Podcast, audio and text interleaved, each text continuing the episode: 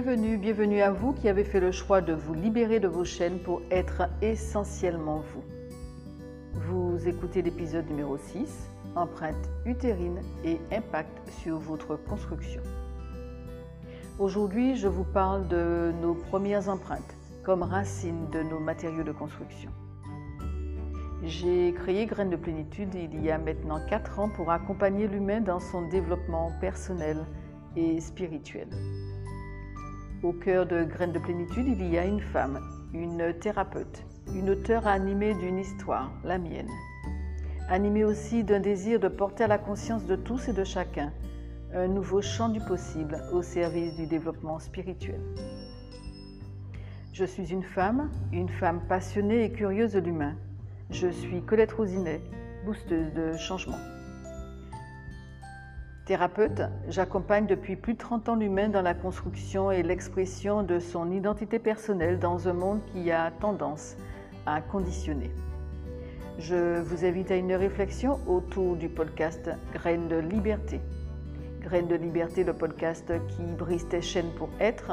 Graines de liberté, le podcast pour regarder tes fonctionnements, questionner ta vie et oser un nouveau pas vers le mieux-être. Pour soutenir ces graines de liberté, abonnez-vous au podcast et laissez un avis 5 étoiles sur la plateforme de votre choix. Un grand merci à vous. Il est primordial, il est essentiel pour moi de prendre conscience que ce que nous sommes n'est rien d'autre que la résultante de nos racines. Nos racines qui représentent nos fondations, ce qui a contribué à nous construire, ce qui a contribué à construire notre histoire de vie ce qui a contribué à faire de notre histoire de vie quelque chose d'unique. Parmi ces racines, je mets aujourd'hui l'accent sur nos empreintes, sur nos premières empreintes. Mais qu'est-ce que c'est qu'une empreinte?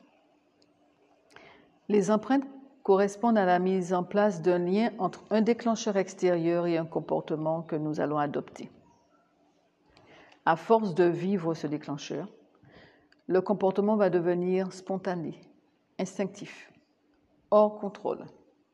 Le déclencheur est souvent une situation que je vis, que je perçois, et lorsque je la vis, cette situation, je vais l'intégrer dans ma psyché avec des ressentis, des émotions, des pensées. L'empreinte associe donc un déclencheur, des ressentis, des émotions, des pensées.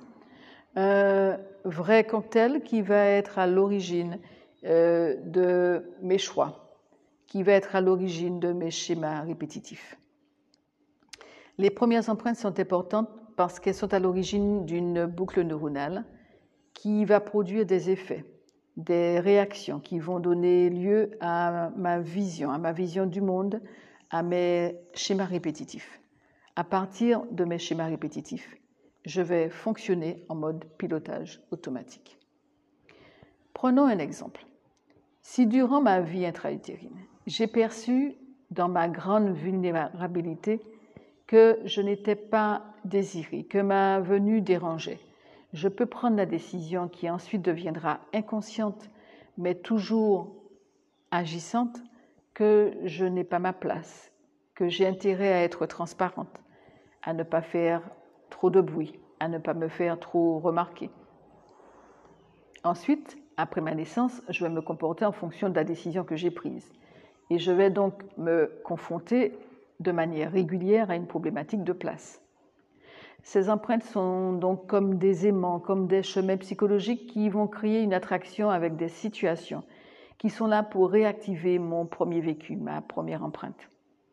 Les empreintes constituent donc euh, des mémoires qui vont s'engrammer dans la peau et vont être réactivées chaque fois que nous allons revivre une situation que nous allons percevoir comme étant proche de celle qui a été à l'origine de notre première empreinte. C'est ainsi qu'en fait, dans sa grande vulnérabilité, le fœtus, dès la fécondation, va ressentir, percevoir, intégrer des empreintes. La vie intra-utérine est donc un espace-temps déterminant pour la construction de l'histoire de l'être humain. Le mécanisme devient inconscient et fonctionne euh, comme un écran entre nous et le monde. Lorsque ces empreintes sont vécues comme des traumatismes, en fait, elles vont être refoulées dans les conscients pour nous permettre d'avancer dans la vie. Cependant, elles peuvent tout de même attaquer notre élan vital. C'est ainsi que les premières empreintes, par exemple, peuvent être liées à une fausse couche, à une IVG précédente, à la perte d'un jumeau, au ressenti d'être un enfant désiré ou pas, de correspondre ou pas au sexe souhaité par le parent, au ressenti d'être un enfant de remplacement, de n'être décédé par exemple, au ressenti d'être un enfant survivant à une tentative d'avortement, au ressenti d'être un enfant survivant à une tentative de suicide, au ressenti d'être un enfant né d'un viol, etc., etc.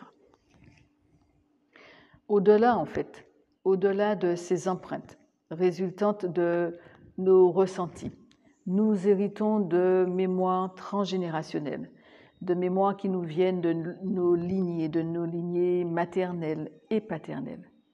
Ces mémoires vont être ce qu'on appelle des patères, c'est-à-dire des schémas répétitifs comme des modèles.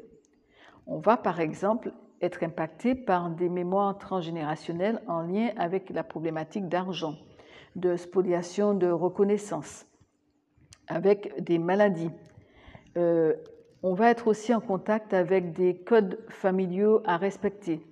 Euh, j'ai par exemple rencontré, j'ai eu accompagné un enfant qui n'arrivait pas à se connecter à la joie, comme s'il lui avait été euh, donné en héritage un interdit, un interdit de vivre, de vivre des situations joyeuses.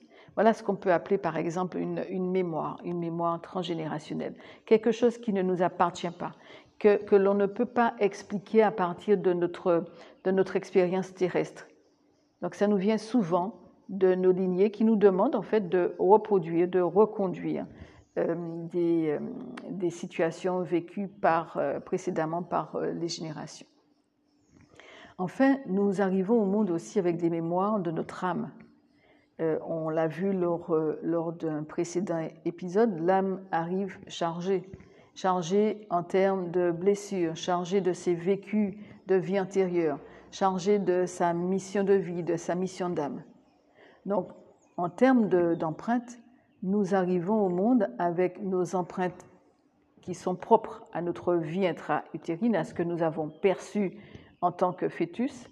Nous arrivons aussi à ce monde avec euh, les empreintes qui nous viennent de nos mémoires transgénérationnelles et nous arrivons aussi à ce monde avec les empreintes de notre âme et donc de ses vies, de ses vies antérieures, de tout son, son bagage.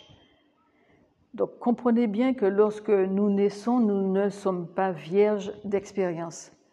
Nous sommes déjà chargés de fardeaux, de mémoires, de ressentis qui, dès la conception, vont euh, nous formater à notre insu et nous conditionner.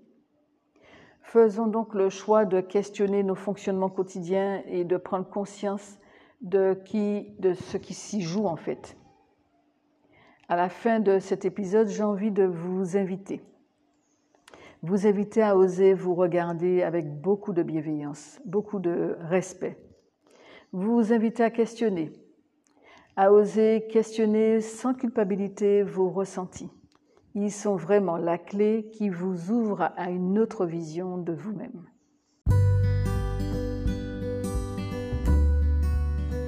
Vous souhaitez exprimer pleinement votre identité personnelle, faire le choix d'être plutôt que de paraître, alors rejoignez notre parcours à distance, être essentiellement soi pour donner sens à sa vie.